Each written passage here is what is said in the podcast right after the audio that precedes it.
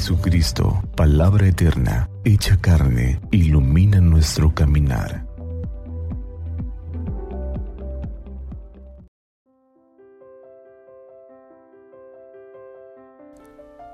Lunes 28 de junio del Santo Evangelio según San Mateo.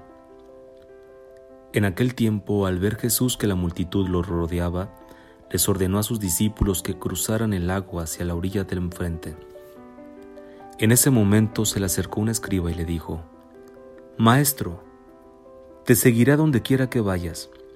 Jesús le respondió, Las zorras tienen madrigueras y las aves del cielo nidos pero el Hijo del Hombre no tiene en dónde reclinar la cabeza.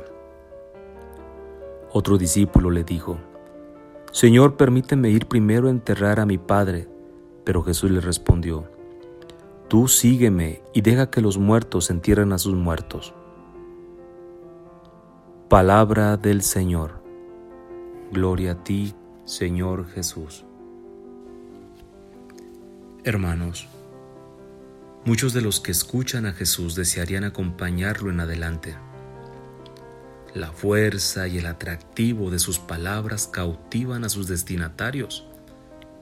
Hoy el Evangelio crea una escena en la orilla del lago propicia para la decisión de seguimiento.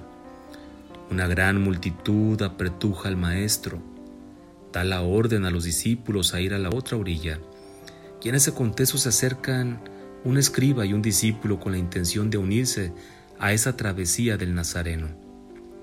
En esta escena no hay nada estático, todo es movimiento, pero se impone el realismo, refleja la urgencia y el desapego al seguir al Señor. Por supuesto que Jesús nunca querría que abandonemos nuestros afectos familiares y de hecho Él no lo hizo, pero debemos reconocer que estos lazos no podría nunca impedir un camino de fe y libertad. El encuentro con Jesús puede liberar a alguien de lazos que lo oprimen, atan e inmovilizan. En suma, para seguir a Jesús hay que estar dispuesto a vivir en los límites, apoyados en la providencia de Dios, no en seguridades humanas, y renunciando a apegos legítimos que puedan entorpecer la labor evangelizadora. Seguir a Jesús en nuestros días es un gran desafío.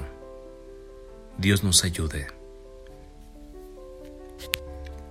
Santa María de Guadalupe, nuestra Madre, nos cubra con su manto y nos tenga en su regazo, y que iluminados por la palabra del Señor, tengamos un día lleno de bendiciones, paz y bien.